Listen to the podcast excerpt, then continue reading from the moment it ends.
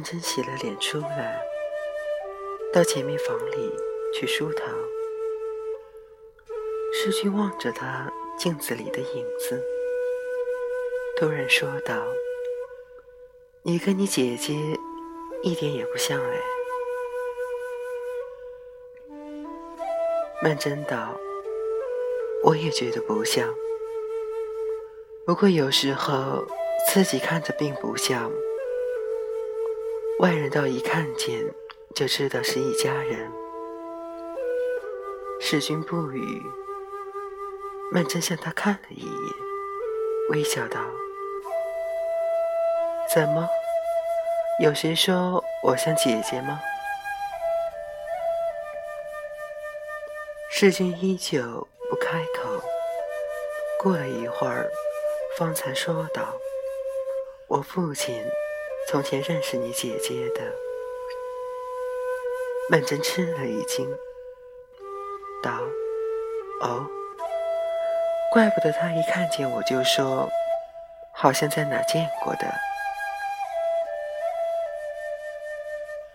世君把他母亲告诉他的话一一转述给他听。曼桢听着，却有点起反感，因为他父亲那样道貌岸然的人。原来还是个寻花问柳的惯家。世君说完了，他便问道：“那你怎样说的呢？”世君道：“我就根本否认你有姐姐。”曼桢听了，脸上便有些不以为然的神情。世君便又说道。其实你姐姐的事情也扯不到你身上去。你是一出学校就做写字间工作的，不过对他们解释这些事情，一辈子也解释不清楚，还不如索性赖得干干净净的。曼桢静默了一会儿。方才淡淡的笑了一笑，道：“其实姐姐现在已经结婚了。要是把这个实情告诉你父亲，也许他老人家不会这样固执了。而且我姐姐现在这样有钱，世君道，那我父亲倒也不是。”那种只认得钱的人，曼桢道：“我不是这意思。不过我觉得这样瞒着他也不是事，瞒不住的。只要到我们弄堂里一问就知道了。”世君道：“我也想到了这一点，我想。”顶好是搬一个家，所以我这带了点钱来。搬家得用不少钱吧？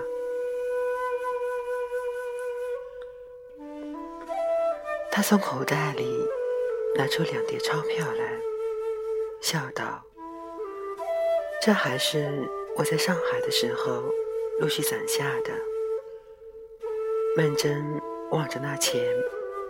却没有什么表示。世君催他道：“你先收起来，别让老太太看见了。他想是怎么回事？”一面说，一面就把桌上一张报纸拉过来，盖在那钞票上面。曼桢道：“那么。”将来你父亲跟我姐姐还见面不见面呢？世君顿了一顿，道：“以后可以看情形再说。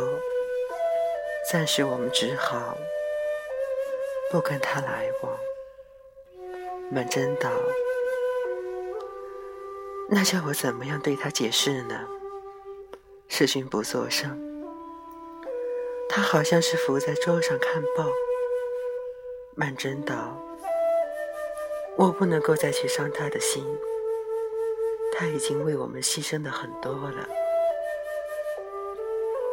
世君道：“我对你姐姐的身世一直是非常同情的，不过一般人的看法跟我们是两样的。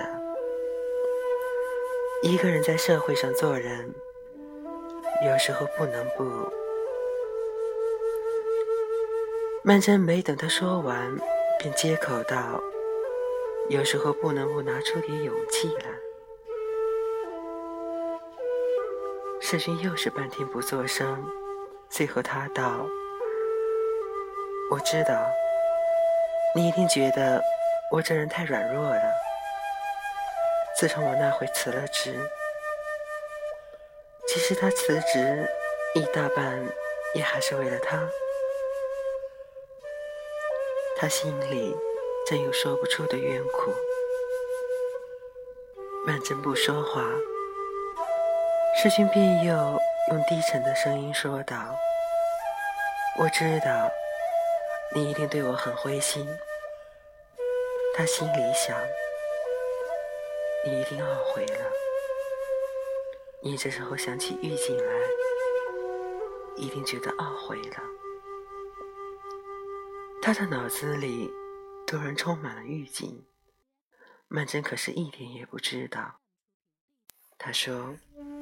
我并没有觉得灰心，不过我很希望你告诉我实话，你究竟还想不想出来做事了？